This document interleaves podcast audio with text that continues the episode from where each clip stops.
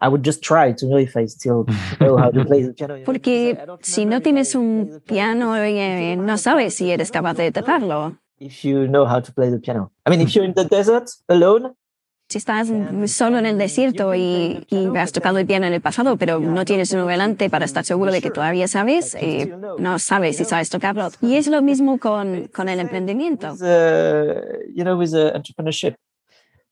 Si no tienes una empresa, eh, si ya no estás en el día a día, ya no sabes si eres capaz de hacerlo. Dices, soy emprendedor, pero ¿qué significa eso ahora? Es como ser un pianista en el desierto.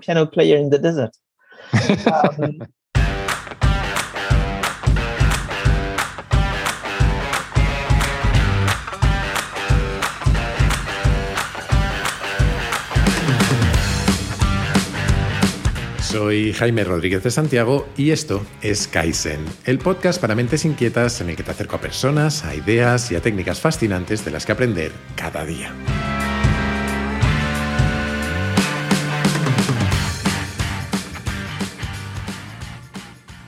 Ya sabes que me gusta hacer experimentos y el capítulo de hoy es uno de ellos por muchos motivos. Para empezar, porque es el primero que grabo en inglés y la verdad es que no sé si volveré a hacerlo. Pero para que nadie se pierda, he hecho dos versiones. Esta que estás escuchando, en español, y otra en versión original que también deberías tener en tu aplicación de podcast, así puedes elegir cómo escucharlo. Además, para doblar a mi invitado de hoy, he recurrido a una inteligencia artificial para tener dos voces, la mía normal, doblándome a mí mismo al castellano, y otra que también es la mía, pero que una inteligencia artificial ha convertido, más o menos, en la de una famosa actriz británica, cuyo nombre no diré para evitar problemas, y así, también, de paso, se convierte en un pequeño juego para los oyentes. A ver quién adivina a quién pertenece esa voz. Todo este lío tiene dos motivos. El primero, que ya me conoces y tengo cierta facilidad para lanzarme a experimentar cosas raras, y me apetecía ver qué tal funcionaba esto en inglés. El segundo es que el entrevistado de verdad creo que lo merecía. Este es el motivo más importante. Porque Frederic Mazzella es uno de los emprendedores tecnológicos más importantes de Europa. Es el creador de BlaBlaCar, donde, como sabes, trabajé y ha publicado recientemente un libro que acaba de ser editado en España sobre su increíble experiencia emprendedora. Pero más allá de eso, hablamos de otros muchos temas, de lo que aprendió de la música, porque es un muy buen pianista, de su época de investigador, de Silicon Valley y hasta de música tecno india. Eso te juro que no me lo esperaba. También hablamos de su proyecto más reciente, Captain Cos, una forma de conectar a empresas y a sus clientes con proyectos de impacto positivo. Y hablando de este tipo de proyectos, me he dado cuenta de que hace bastante tiempo que no te cuento nada sobre el equipo de donación de Kaizen con ayuda efectiva. Por si no sabes de lo que te hablo, Ayuda Efectiva es una fundación dedicada al altruismo eficaz, es decir, a tratar de encontrar proyectos en los que el impacto de cada euro donado sea el mayor posible. Y hace más o menos un año lanzamos conjuntamente un equipo de donación para oyentes de Kaizen. El objetivo era recaudar 10.000 euros que dedicar a la lucha contra la malaria, los gusanos parásitos y el déficit de vitamina A en poblaciones infantiles de África. Y lo cierto, lo maravillosamente cierto, es que alcanzamos nuestro objetivo mucho antes de lo esperado. A día de hoy el equipo sigue abierto y seguimos recaudando donaciones. Hasta la fecha hemos casi doblado ese objetivo inicial de 10.000 euros gracias a las aportaciones de más de 70 donantes, lo que nos ha permitido ayudar a casi 8.000 personas. Gracias de corazón a todos los que habéis participado. Y si aún no lo has hecho pero te gustaría hacerlo, visita ayudaefectiva.org barra c barra Kaizen o utiliza el enlace que voy a dejarte en las notas. Creo de verdad que merece mucho la pena. Dicho todo esto, espero que disfrutes mucho de esta conversación con Frederic Mazzella.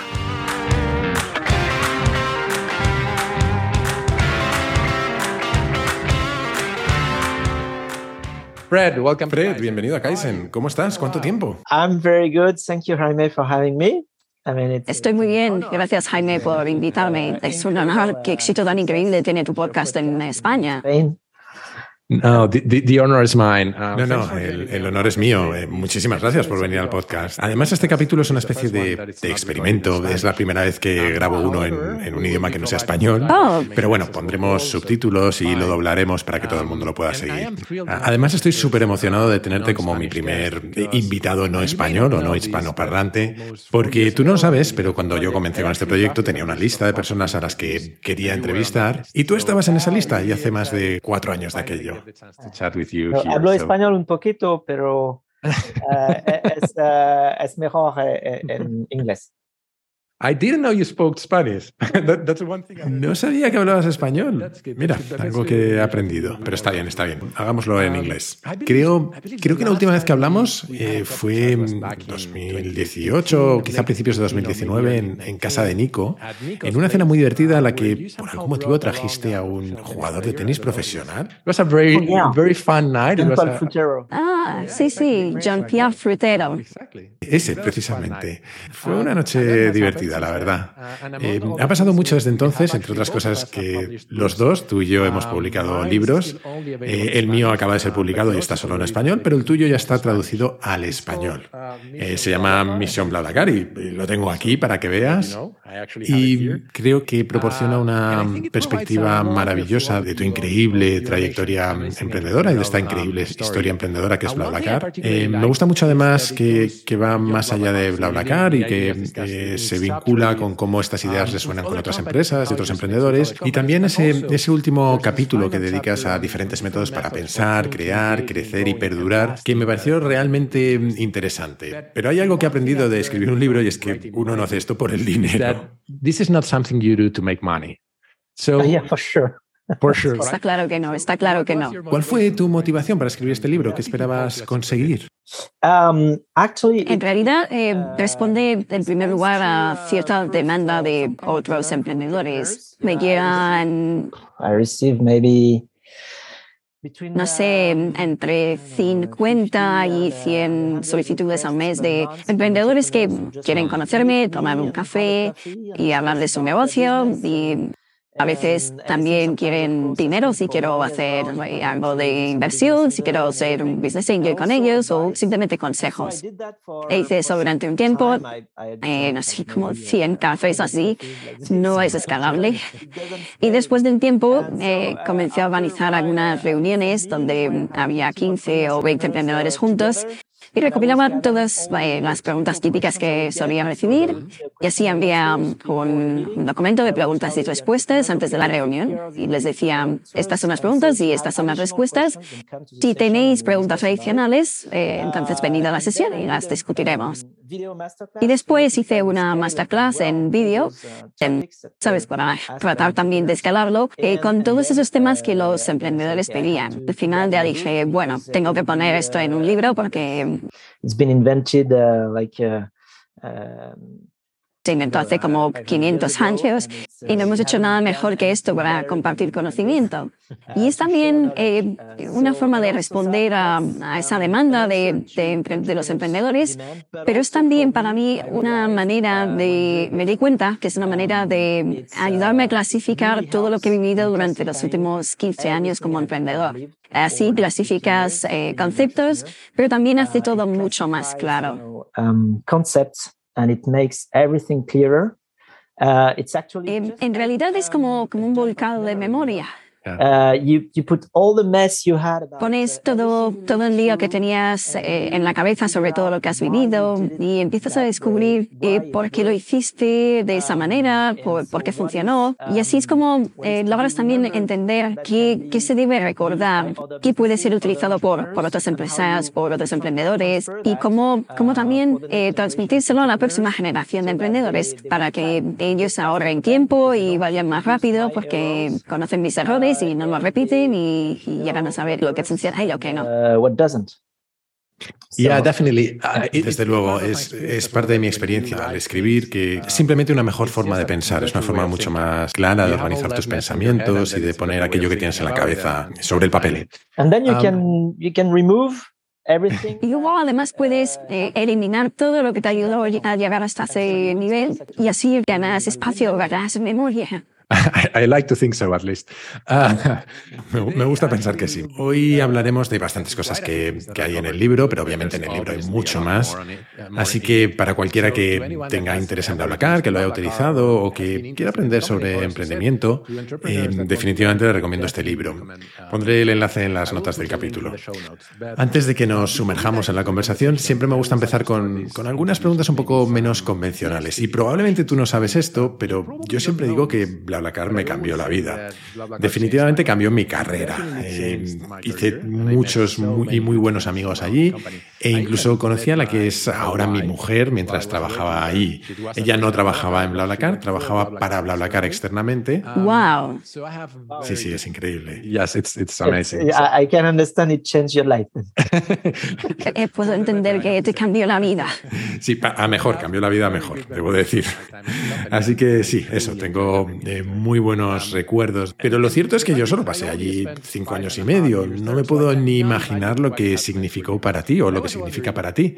Eh, así que me pregunto, eh, ¿qué, ¿qué, habrías, ¿qué crees que habrías hecho si, si BlaBlaCar no hubiese funcionado? What would you have done uh, if, if it hadn't worked out? Um, so first of all, Antes que nada, eh, como estaba convencido de que debería funcionar, porque, a ver, todas las, es como si tuvieras todas las piezas de un rompecabezas en, en la mesa y piensas, estoy seguro de que si las pongo en el orden correcto tendré un bonito rompecabezas. Y si no hubiera funcionado, pues simplemente habría tenido que revisar mi visión de la lógica porque para mí todo estaba, todo estaba ahí. Eh, eh, ya sabéis, estaba ahí la, a disposición de la gente a viajar, los asientos vacíos, la tecnología para hacer pagos online, reservas online, cómo llamarse los unos a los otros, la forma de asegurarse que se encontraban los unos a los otros. Um, the main obstacle we had to go principal obstáculo que tuvimos que superar que era que no, que no había una parte del rompecabezas completo, que era la de crear confianza en línea, crear confianza entre personas que nunca se habían conocido. Y este fue un grandísimo desafío, como bien sabes, pero lo construimos. Y cada vez en cada región del mundo fue el mismo desafío. Cómo construir confianza entre millones de personas que nunca se han conocido. Lo hicimos a través de la plataforma a través de todos los procesos que implementamos para asegurarnos de que antes de subirse a un viaje, eh, tanto el conductor como el pasajero sepan todo lo que necesitan saber sobre la persona con la que van a viajar. Eh, y así con, con, todas las demás piezas, como el pago, la tecnología, los motores de búsqueda, la conectividad, las bases de datos, todo lo que necesitabas para que funcionara, incluidas las coordenadas geográficas de todos los viajes y todo. Todo estaba disponible para que cualquiera lo tomara. Realmente eran las piezas de rompecabezas que simplemente necesitas unir y luego creas BlaBlaCar. Y después tienes que darlo a conocer, por eso comunicamos mucho. Y también, como, como también sabes, eh, crear un mercado, crear un marketplace es como crear dos empresas al mismo tiempo. Tienes que crear la empresa de la demanda y la empresa de la oferta, porque tienes ambos lados del mercado. Así que eso ha sido un desafío. both sides of the marketplace, so that's that's been a challenge. But you know that. Yeah, definitely, definitely. We'll get back to that. Volveremos a eso porque sé que estabas muy convencido de que iba a funcionar, pero so we'll get back to that. Ah, yeah, so I did not answer your question. What ah, sí, no, no he respondido a tu pregunta de qué habría hecho, ¿no? I'll leave you some time to think about it. But... sí, sí, pero no pasa nada, no pasa nada, no te preocupes. Eh, te daré algo de tiempo para pensar sobre ello, porque de hecho quiero volver a eso para preguntarte más adelante cómo sabes cuándo seguir y cuándo parar con un proyecto que, que uno tiene. Pero antes de eso, me gustaría ir por un momento casi al principio del todo. No te voy a preguntar por la historia de tu vida, sé que te han preguntado muchísimas veces y tienes que estar aburrido, pero hay una cosa que me gustaría explorar. Eh, sé que creciste estudiando música, es más, creo que elegiste tu instituto basado en cómo de cerca estaba del conservatorio, y además sé que tienes un recuerdo muy cariñoso de uno de tus profesores, eh, mi francés es malísimo, pero creo que se llamaba Jean-Jacques Zully, que era tu profesor de latín. ¿Por qué te impresionaba tanto? ¿Qué, ¿Qué, aprendiste de él? What did you learn from him? Ah, because he was he seemed like he was coming from Era como, como si viniera de, de otro siglo con, con la sabiduría de otras civilizaciones. Era como que llevaba con él una sabiduría de los tiempos. I don't know, somehow. But it's also because No sé, uh, de alguna manera, también por lo que estábamos estudiando, como los textos, em, textos de tipo filosófico, porque los estábamos traduciendo, pero básicamente eran textos filosóficos. Es tanto el, el hecho de que era un lenguaje que ya nadie habla. nobody speaks. Do you remember anything? ¿Recuerdas algo? ¿Recuerdas algo de latín? Uh, you know, uh, I remember the logic of it, you know, like. uh, Uf, eh, recuerdo la lógica, eh, ¿sabes? Eh, cómo se conjuga todo. En realidad es muy, muy bueno, pero el alemán es igual, quiero decir, y algunos otros idiomas tienen, ya sabes, las declinaciones, y realmente te ayuda a organizar tus frases y entender mejor cómo formular tu pensamiento. Así que para eso ayuda. No recuerdo mucho del vocabulario, excepto lo de rosa, rosa, y etc.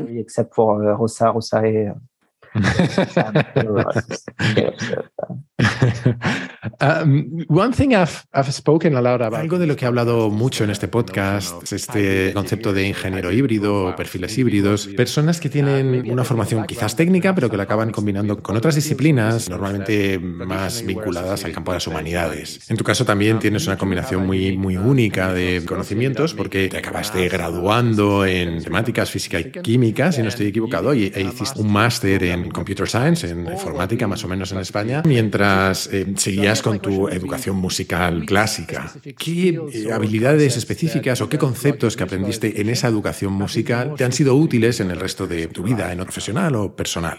Well, um, it's it's um, really um, based around possibly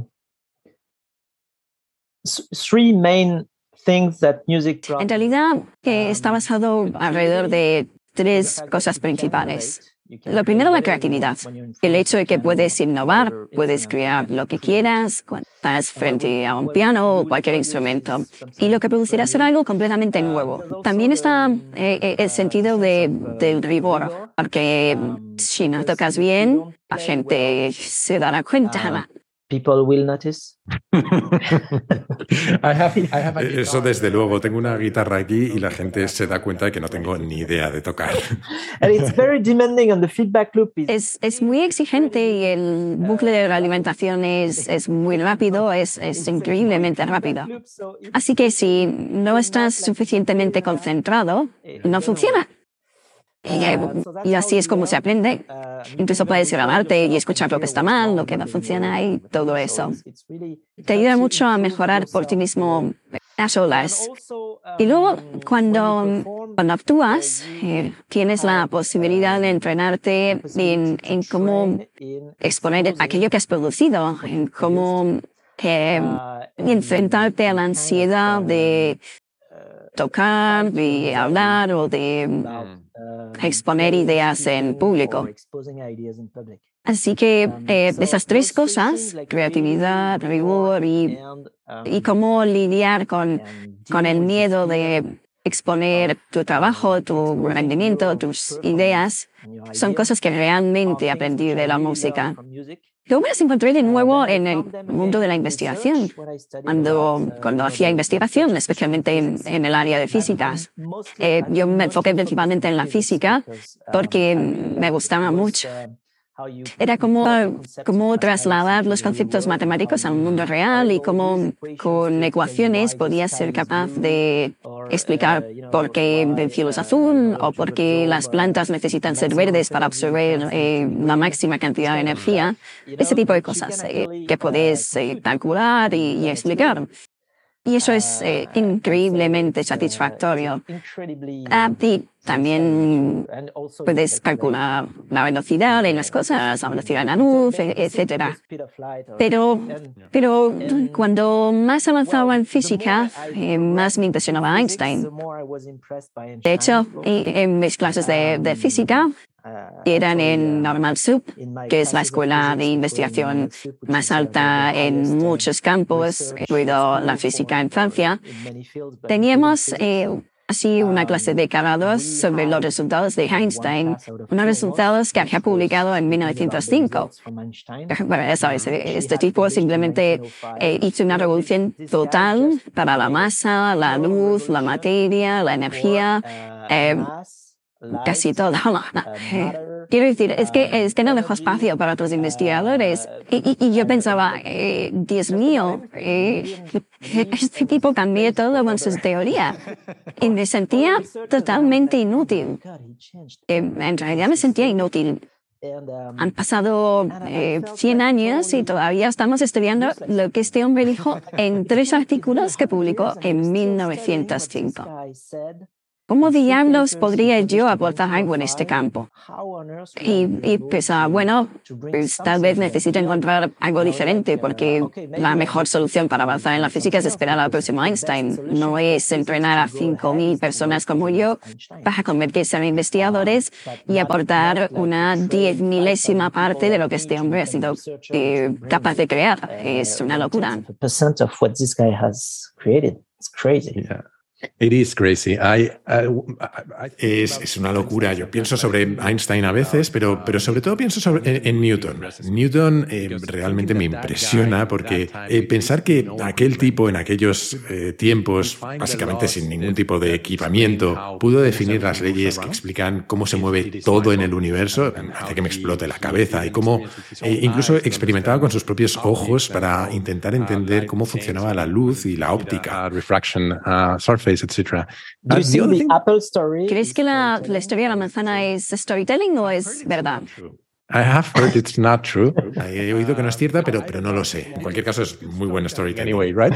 yeah, it's a very good story. Sí, sí, sí, es muy buen storytelling. Have a good story to tell. Pero es que necesitas una buena historia que contar habitualmente. Eh, has dicho una cosa sobre la música que realmente resuena conmigo. No tanto por la música, porque como he dicho no tengo ni idea de tocar, pero por algo que, que he contado en este podcast. Es que yo crecí siendo un poco friki y en un momento dado me metí en el mundo de los hackers, en foros hackers y cosas de ese estilo. Y en esa cultura hacker de los 80 y los 90 había algo que era muy similar a lo que acabas de describir. Había este convencimiento de que podías construir y aprender cualquier cosa, este convencimiento de que lo único que necesitabas era dedicar el tiempo necesario para desarrollar tus habilidades. Y también este otro convencimiento que tenía que ver con cómo mejoras cuando construyes en público, cuando muestras a otros el trabajo que estás haciendo. Esas tres habilidades son extremadamente útiles en la vida. Volviendo a tu historia por un momento, como he mencionado, eh, hiciste un máster en Stanford, eh, que está muy cerca de Silicon Valley. Creo que esto fue alrededor de, de los 2000, quizá 2001, 2002, algo así. Between 99 and 2002, yeah. Fue entre el 99 y el 2002. I guess you get to live the, the ob- obviously the dot com. No, creo que uh, pudiste vivir la explosión de la burbuja.com, pero también un Silicon Valley diferente. Y me preguntaba cómo de diferente era Silicon Valley de Europa entonces y cómo de diferentes crees que son ahora. Oh, um, Um, Have we narrowed the gap? Y In, nos hemos acercado, aunque solo sea un poco. no, ah, no. no. no, they're- still ahead. No, no, they're, they're still ahead, uh, big time. Bueno, ellos están por delante, están muy por delante. Pero, pero creo que lo que no ha cambiado es que eh, sientes que estás en el lugar donde, donde The place where todos están pensando en el futuro. thinking about the future. Um, so like, uh, just like uh, Victor Hugo said, uh, Como lo que dijo Víctor Hugo, estoy interesado en el futuro porque es donde quiero pasar mis próximos años. that's a good that's a good quote. Esa, esa es una buena cita. uh, and so you, you can feel they're interested in building the future for sure. Y bueno, puedes sentir que, que todo el mundo está interesado en construir el futuro sin duda. Lo que quizás ha cambiado es que se ha invertido tanto dinero en esa región que, que se ha acabado creando comportamientos que a veces son menos leales, especialmente por parte de mm, toda la comunidad y de las personas que están que, que son atraídas por el dinero en lugar de simplemente porque quieren construir el futuro. Que puede haber cambiado, ha cambiado comportamientos, pero, pero aún así puedes, puedes eh, construir cosas maravillosas, solo que ahora cuesta mucho más dinero construir algo en Silicon Valley, porque, y eso es por lo que mucha gente está, está emigrando. Bueno, es una de las razones, no la única. Eh, también están los incendios forestales y todo eso, pero, pero bueno, hay, hay varias razones por las que la gente se está mudando a, a Houston, Texas, lugares como, como esos para, para hacer tecnología a un precio más bajo que está aumentando rápidamente, por ejemplo, en Texas.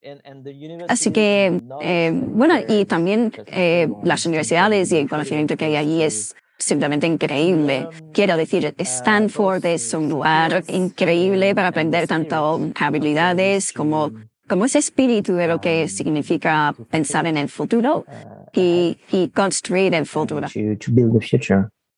Yeah, yeah, it must be. Um, I told you we would come back Te dije to. que volveríamos a qué habrías hecho si BlaBlaCar no hubiese funcionado. Eh, recuerdo que en una ocasión, en un retiro de la compañía en los Alpes, eh, compartimos mesa en la cena y nos contaste algunas historias de los principios de BlaBlaCar, cómo había sido duro a ratos, eh, pero cómo estabas tan convencido de, de conseguir que funcionara que no te importaba comer pasta todos los días si fuera necesario. Es más, recuerdo que dijiste que tenías eh, orígenes italianos. Y quizá no recuerdes esto, pero yo tenía mi propio proyecto antes de unirme a BlaBlaCar. Fracasamos y fue agotador financiera y emocionalmente. I Um, Yeah. Sabía que había sido un emprendedor. No sé todo sobre el proyecto, pero, pero lo sabía. Y de hecho era, era una especie de parámetro para nosotros para reclutar personas que tuviesen ese espíritu emprendedor. Yeah, you, you, I I think it's a very good criteria. Creo que es eh, un muy buen criterio para contratar gente para una startup. Pero esos años, esos tres años fueron complicados para mí. eh, Fueron tres años de intentarlo sin conseguirlo, de quedarme sin mi propio dinero, incluso de, de que aquello me hiciera pagar un peaje en mi vida personal. Así que cuando me invitan a hablar con emprendedores, soy normalmente el que viene con las malas noticias y, y les cuento mi experiencia y, y cómo la determinación y el trabajo duro son muy importantes para conseguir algo, pero también cómo es fundamental saber cuándo rendirte. Y creo que esa es una de las cosas más difíciles. ¿Tienes algún tipo de, de forma de pensar sobre esto? ¿Qué es lo que necesitas ver para seguir persiguiendo un proyecto o un sueño? ¿Y cuáles son los, los síntomas claros de que eso no va a ninguna parte? Y creo que es una pregunta bastante difícil, la verdad. And it's a difficult question, I think. Um, I've uh, so I'll I'll answer with two two things. First Okay. thing, I had the the um, luck of Te, te responderé con dos cosas. Eh, la primera, um, tuve la suerte de, ver, la, la suerte creo, de ver seis modelos de negocio con BlaBlaCar. Y he visto tres que no funcionaban en absoluto, que no funcionaron para nada. Uno que funcionó, uh, que es en el que se basa la empresa. So ahora. Y dos que Um, funcionaron un poco. Working a bit. Y para mí, los más peligrosos son And los que funcionan the most un poco. dangerous ones are the ones Porque eh, al final tienes que estar ahí empujándolos. Quiero decir, push them. Eh, algunas cosas que no funcionan, work, bueno, está bien, no it's funcionan. easy. Lo ves fácilmente. No funciona. Uh, Te quedas sin dinero y bueno, la historia se acaba. the story is Algo que funciona, de hecho, es algo de lo que me di cuenta también después, You also notice. Ahí se nota desde luego. when it works, you, I mean, you don't wonder if it works or not. It just works. también notas cuando funciona. Quiero decir, no te preguntas si funciona o no, simplemente funciona. Es obvio. Y por lo tanto, los que, los que te generan más preguntas son los que están en el medio. Y, y esto me ayudó muy bien a identificar las cosas que funcionan, porque, claro, una vez que lo has visto ya lo sabes. Entonces, cuando funciona una book solo un poco, eh, hay dos cosas muy importantes que debes eh, tener en cuenta. La primera es, ¿tienes clientes satisfechos? Aunque no sean muchos. ¿Tienes algunos que, que realmente aman lo que estás haciendo y que lo utilizan una y otra vez y todas esas cosas? Eh, lo que en el fondo significa, ¿eres capaz de tener clientes y generar eh, tracción? La segunda cosa es, eh, ¿tienes una forma de cambiar tu modelo de negocio para que esta satisfacción de esos clientes se convierta en un negocio viable? Se convierta en algo que te permita ofrecer el servicio y equilibrar tus cuentas al tener que los ingresos que compensen por tus costes. Porque eh, si tienes clientes satisfechos pero no tienes un modelo de negocio lo suficientemente eh, rentable como para mantener tu actividad, entonces no hay esperanza. Eh, lo que tienes que hacer es cambiar tu modelo de negocio y buscar otras soluciones para asegurarte de extraer el valor que estás brindando a tus clientes. Pero si no tienes a nadie que use tu producto, entonces, entonces significa que el mundo no lo quiere. Si eres el único que lo quiere, entonces no es un negocio.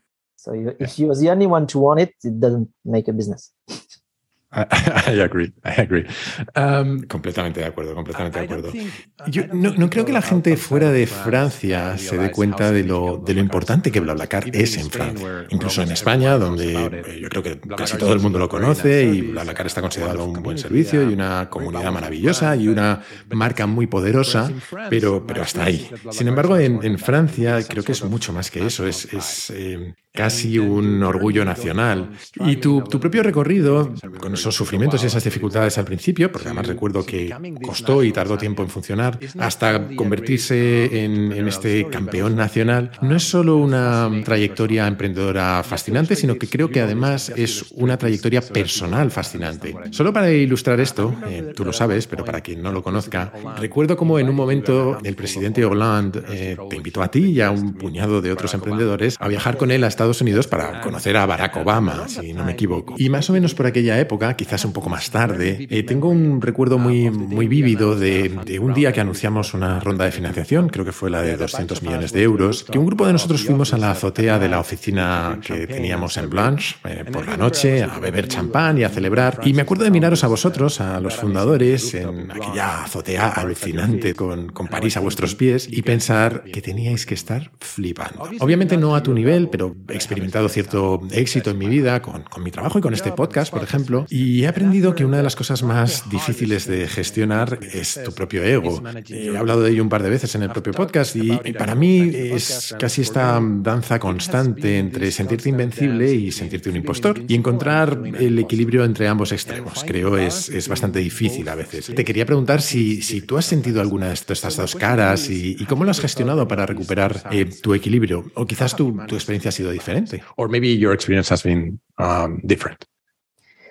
Um, I think through education, uh, I've been um, taught that um, two things. Um, one thing is that success comes after hard work. Yep. Creo que and, mm, and that, um, creo que me educaron para, para pensar dos cosas. Um, la primera, que, que el éxito viene después del trabajo duro. Y que además que, que el éxito es eh, a menudo algo muy temporal, que debe ser muy, muy, muy cuidadoso para mantenerlo, que además eh, requiere mucha energía mantener algo en funcionamiento y siendo Uh, the siendo exitoso. Así que el peligro está siempre al acecho. very worried all the time.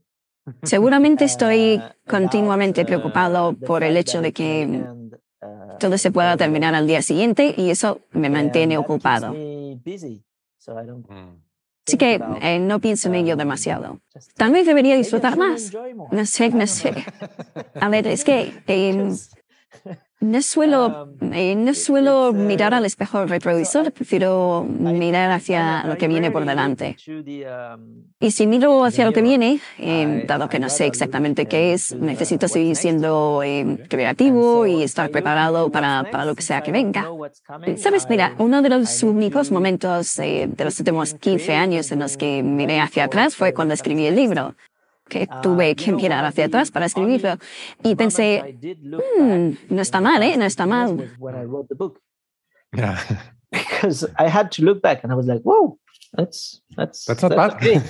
not bad. Not bad." No está But mal, ¿eh? other No than está that, I mal. don't look Pero más allá de eso, Um, la verdad es que so- no miro hacia atrás. Um, You, Yeah. you you you reminded me of a couple of things. You reminded me, on the one hand, Eh, me has recordado un par de cosas. Eh, para empezar, me has recordado el título de un libro que probablemente conoces, de Andrew Grove, que se titula Only the Paranoid Survive, solo los paranoicos sobreviven, porque es básicamente lo que acabas de decir, porque estás siempre preocupado de, de aquello que viene.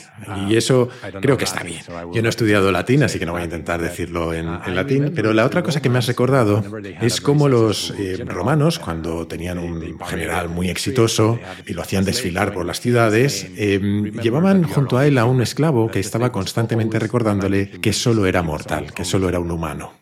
Hablando de éxito, cuando yo me uní a BlaBlaCar no éramos los únicos competidores en, este espacio en Europa. Eh, existía Carpooling, que era posiblemente nuestro mayor rival, y también algunas eh, empresas menores, locales, como, como Amovens en España, por ejemplo. Eh, mirando hacia atrás, porque, porque has mirado hacia atrás gracias al libro, ¿cuál crees que fueron las claves del éxito en, en, esa competencia? ¿Fue algún tipo de estrategia concreta o quizás algo sobre el producto o una combinación de factores? Obviamente sin contar que, que yo me uní a la empresa claro, eso es lo más importante. The company, of course. Yeah, that, that was uh, the, Por supuesto, esa fue la mejor decisión que tomamos. Creo que fue. I have this recorded, just so you know. Tengo esto grabado, que lo, que lo, sepas, que lo sepas. No, for sure. Uh, well, I think we did a, a, few things right. First, we realized No, no, seguro, seguro. Bueno, también dijimos algunas otras cosas bien. Eh, nos dimos cuenta de que construir eh, confianza era un pilar clave para poder crecer aún más. Que construimos confianza en la comunidad. También eh, nos comunicamos o comunicamos muy bien utilizando eh, técnicas de marketing modernas en aquella época. Eh, aunque incluso aunque estábamos teníamos un concepto que se puede decir que, es ya antiguo porque en, los primeros eh, tiempos, cuando me estaba explorando el concepto, la gente me decía, o sea, que estás construyendo una página web para hippies que quieren hacer autostop. Y yo, bueno, no, no exactamente. To hitchhike. And you're like, uh, well, it's, it's not exactly. not exactly. and then people would say it's an old concept. Y luego la gente me decía que era un concepto antiguo, algo que ya existía, y, y tuvimos que hacerlo eh, atractivo y, y moderno. Y esto eh, lo conseguimos a través de, de construir una, una, nueva pieza en la ecuación, que era la confianza, y hacerlo eh, atractivo mediante técnicas de marketing. Y creo que eso fue, en cierta medida, un éxito. Eh, la comunicación y la confianza, además de, lógicamente, construir un producto robusto con todas las implicaciones técnicas. Y, y, y bueno, y también el hecho de, de que armamos un equipo muy, muy sólido, muy, muy fuerte. Estábamos hablando de, de, de Evo antes y, y, creo que lo que nos impidió creer demasiado en nosotros mismos fue esta cultura de compartir que teníamos, porque, porque siempre hemos estado aprendiendo juntos. Diría que que estábamos eh, asombrados de todo lo que estábamos aprendiendo y construyendo juntos, pero no había una, no había una sensación de que hubiese una sola persona que pudiese haber logrado eso sola. Pues fue un éxito de, de equipo. Y sí, estábamos muy orgullosos, pero todas juntas. Y creo que eso fue, eh, o que eso era, estaba claro para todo el mundo que era lo que nos llevó hasta ahí. Y luego, claro, la, la integridad y el trabajo duro nos, nos impidieron eh, estar demasiado seguros de nosotros mismos. También sabemos que, que la confianza en uno mismo es la mejor receta para fracasar porque nunca sabes lo que viene después. It's the best recipe for, for failing. Um, because you never know what comes next. And, and, what you said is very true. One, some of the most impressive individuals. Y creo que lo que has dicho es muy cierto. Algunas de las personas más impresionantes que he conocido en mi, en mi carrera profesional las conocí en BlaBlaCar. Eh, aquel era un equipo realmente talentoso, lleno de gente inteligente, con además muchos de ellos pasados fascinantes. Estaba, estaba pensando, mientras hablabas de esto de, de los eh, autostopistas, etcétera, que mi abuelo se pasó sus últimos años eh, trayéndome recortes de periódico eh, en los que se podía leer que algún un banco buscaba ingenieros o, o, lo que fuera.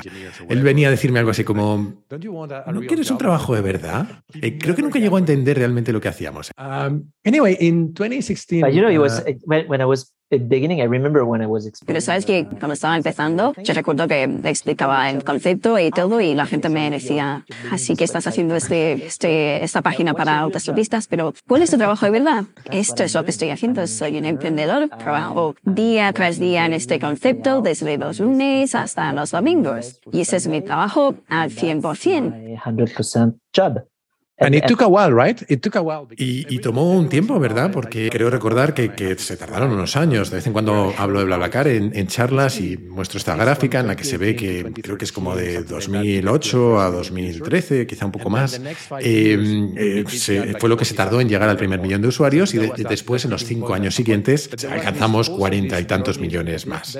Así que hubo un cierto punto de inflexión en un momento dado, pero, pero creo que hubo también esta travesía por el desierto. Al principio eh, la empresa era básicamente tú en casa, luego se unieron Nico y Francis y eventualmente Log, que creo fue la primera empleada eh, no fundadora. Así que se tardó un tiempo. Y creo que eso es algo que no se suele explicar cuando se habla de casos de éxito.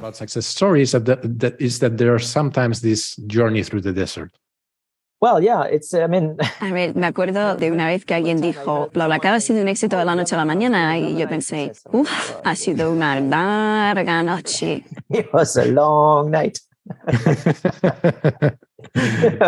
Eh, Pero sí, eh, tardamos eh, siete años en alcanzar un millón de miembros y ahora conseguimos un millón de miembros más o menos cada dos o tres semanas, otro más, quiero decir. Así que es, es una aceleración increíble. Pero para mí no fue eh, atravesar el desierto porque en primer lugar fue muy divertido y además eh, teníamos personas que no solo eran usuarios tempranos o los primeros en utilizarlo, sino amantes, amantes tempranos de la solución. Realmente amaban la solución. So you had your, your small wins that, that kept you waiting. Sí que tuviste tus pequeñas victorias que te permitían seguir adelante, ¿verdad? People using your service and your, your Solo tenías que mirar a la gente que utilizaba tu servicio y tenías energía para los dos próximos años. Y bueno, ya encontraríamos soluciones para que funcionase para todo el mundo, pero por ahora teníamos esas personas que estaban súper felices con eso que habíamos construido. Eso me mantenía motivado ya para mucho tiempo. That's good. Um, in, in 2016, um, you took what I think was maybe a difficult decision. En 2016 tomaste la que creo que pudo ser una decisión difícil. Diste un paso a un lado, te convertiste en el presidente de la compañía, mientras que Nico se convirtió en el, en el nuevo CEO. Desde entonces has cambiado tu foco y ahora te enfocas más en ayudar a otros emprendedores, creo especialmente alrededor de cómo se puede mejorar el medio ambiente. También has estado muy involucrado con, con los medios. Eh, es más, recuerdo que la última vez que hablamos estabas a punto de participar en la versión francesa de Shark Tank. ¿Qué te, qué te emociona estos días? Eh, ¿Cuál es el proyecto o la idea o la tecnología que, que, te fascina? He oído algo sobre Captain Cos, en caso de que quieras explicar. Ah, yeah, you've heard well. Uh, so, yeah, the, um, ah, sí, sí, has oído bien. Lo que sucede es que quiero asegurarme de que utilizamos la tecnología para servir a los humanos y no al revés. And, and not the opposite.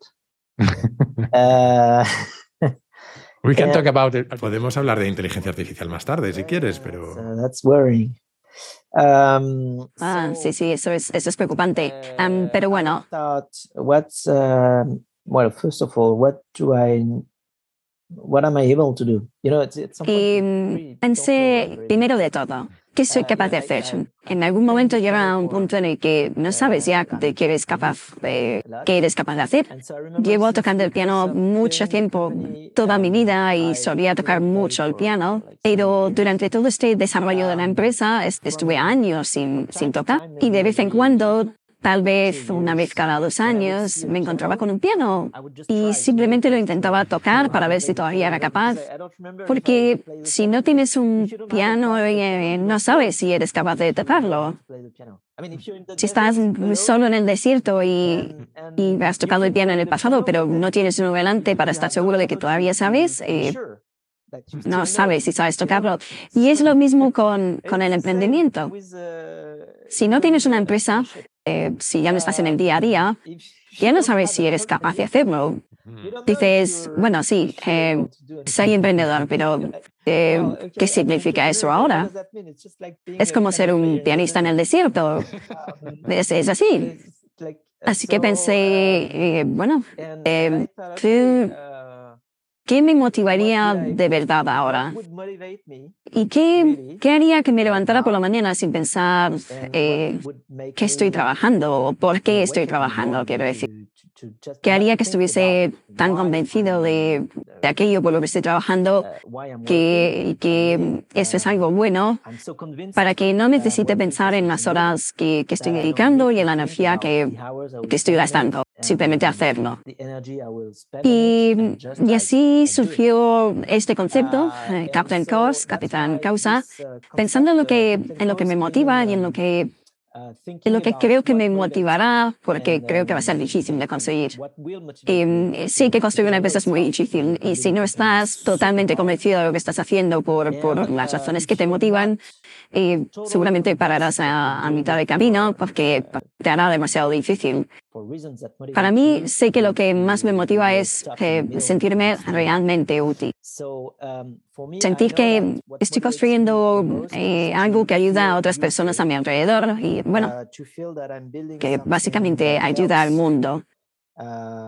Y por eso cuando, cuando ves los problemas que tenemos, como el cambio climático y los problemas sociales a los que nos enfrentamos ahora, piensas, eh, ¿cómo puede la tecnología ayudar?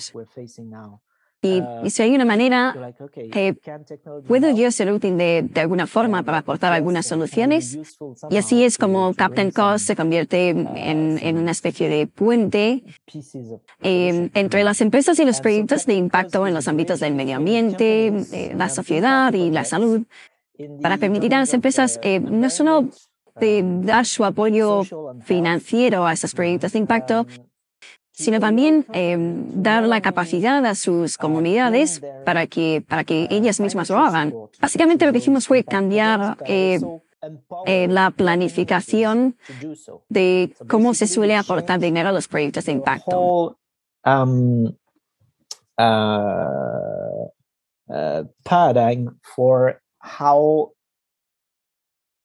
Um, cuando las empresas realizan proyectos benéficos o financian a ONGs o asociaciones benéficas, normalmente lo que hacen es que les dicen a toda su comunidad o sus seguidores o sus clientes, mira lo que hemos hecho, hemos salido de este proyecto y a este otro y a este otro y lo que sea.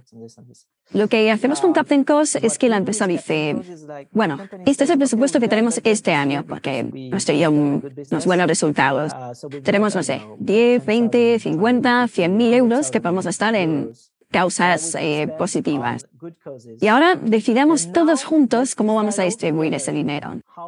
Así que proponen a la comunidad, trabajadores, colaboradores o clientes, que sean ellos los que elijan cómo se distribuye ese dinero en proyectos relacionados con el medio ambiente, con aspectos sociales o con la salud. Y esto cambia completamente la relación que todos tenemos como individuos con las empresas y el propósito que los propios eh, empleados y colaboradores eh, sienten para trabajar en ellas.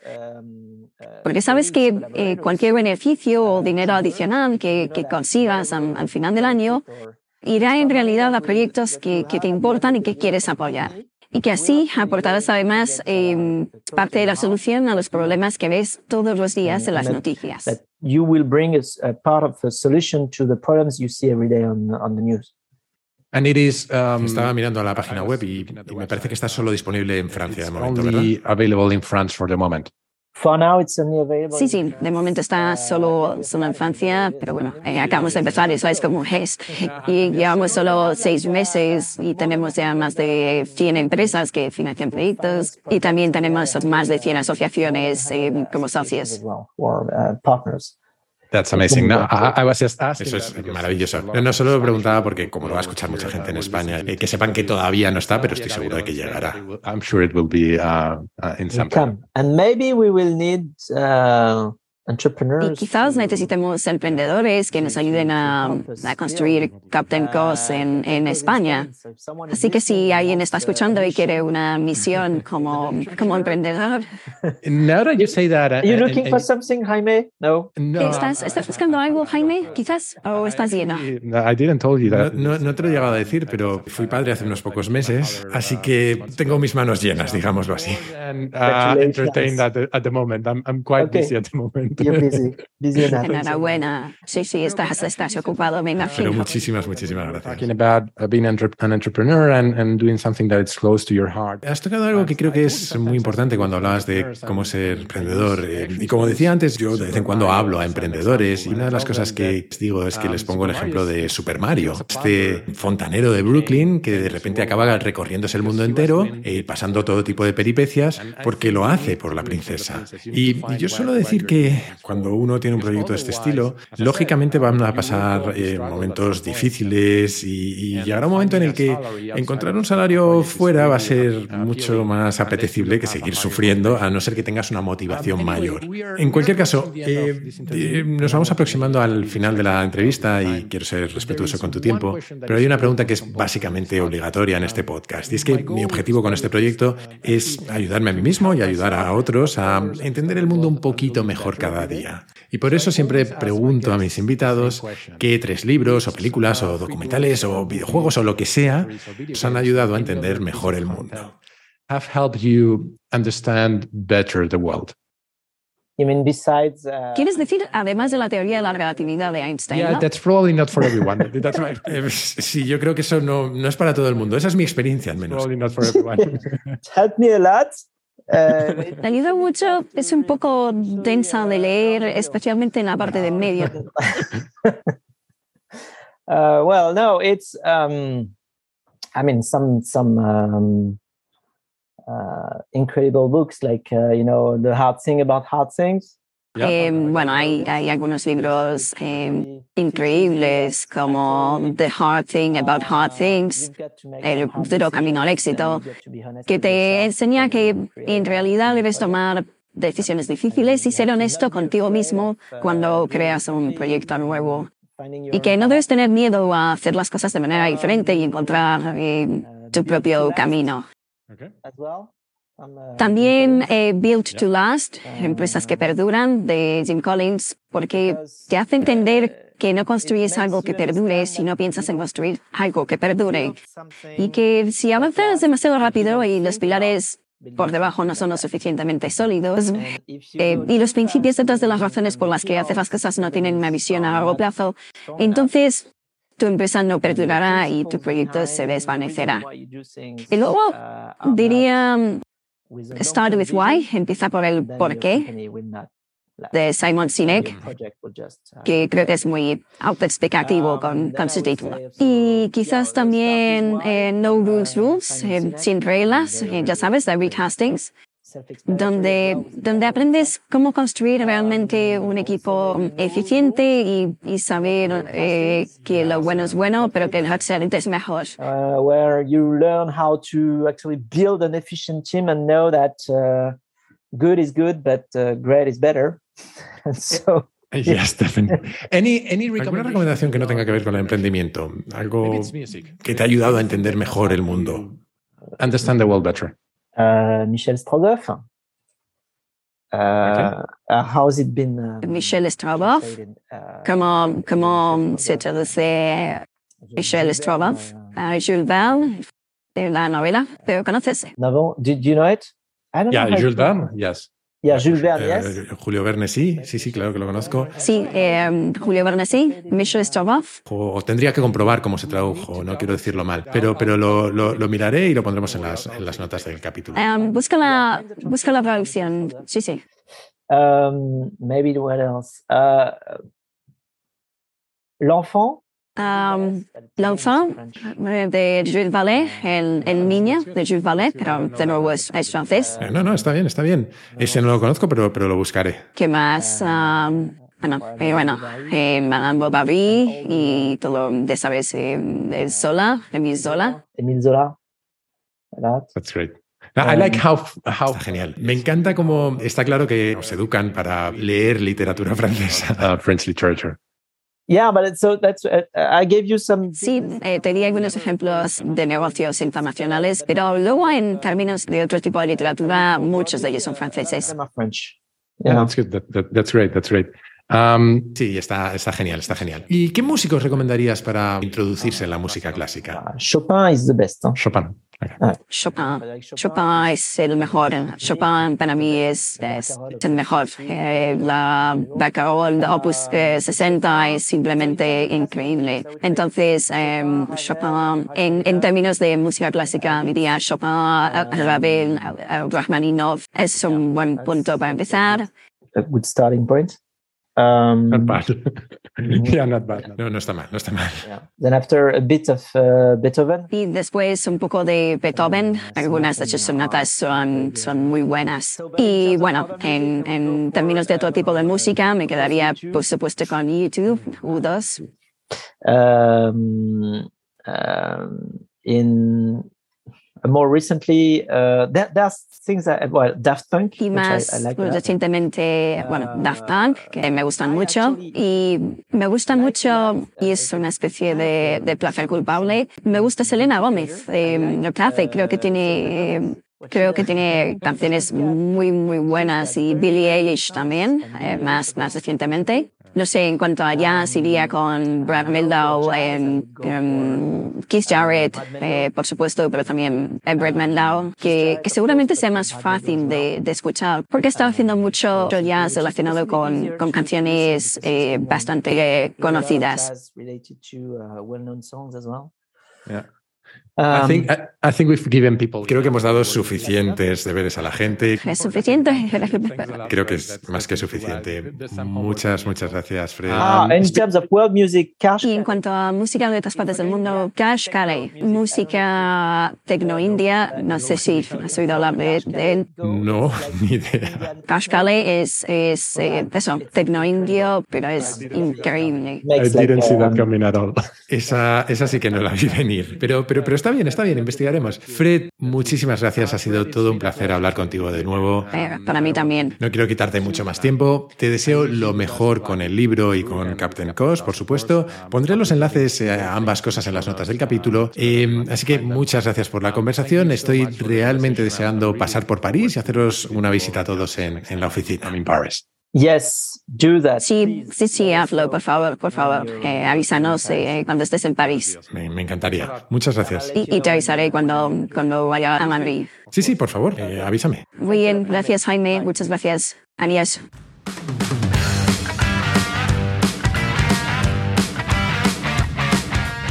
Y hasta aquí la entrevista con Fred y este pequeño experimento. Espero que te haya gustado y me encantaría que dejaras un comentario con lo que te ha parecido. Kaizen volverá la semana que viene con otro tema distinto y en castellano, eso sí, como siempre. Pero hasta entonces te animo a suscribirte, si no lo estás ya, y a recomendarlo en tu plataforma de podcast preferida, en YouTube, en redes sociales o, como creo que es mejor, a tus amigos. Así me ayudas a que Kaizen siga creciendo. Además, si te gusta el podcast, puedes unirte a la comunidad Kaizen, una forma de apoyarlo económicamente, que yo lo agradezco mucho, pero también de acceder a un foro en el que encontrarás a otros curiosos compulsivos, recomendaciones de cientos de libros y películas, tendrás acceso a contenidos exclusivos, a un feed sin publicidad, a sesiones de mentoría conmigo y a los encuentros digitales que hemos empezado a organizar esta temporada. Para hacerlo solo tienes que entrar en mi web, jaimerodríguezdesantiago.com y hacer clic en el banner rojo. Y desde esa misma web o desde mi Twitter, arroba jaime-rds, puedes hacerme llegar tus comentarios, tus sugerencias, lo que tú quieras. Siempre contesto, aunque a veces tarde un poco. Y recuerda que ahora también puedes participar en el podcast enviando tus notas de audio por WhatsApp al siguiente número, 683-172-622, con el prefijo 34 si lo mandas desde fuera de España. Y esto es todo por hoy. Como siempre, muchísimas gracias por estar ahí y hasta la próxima.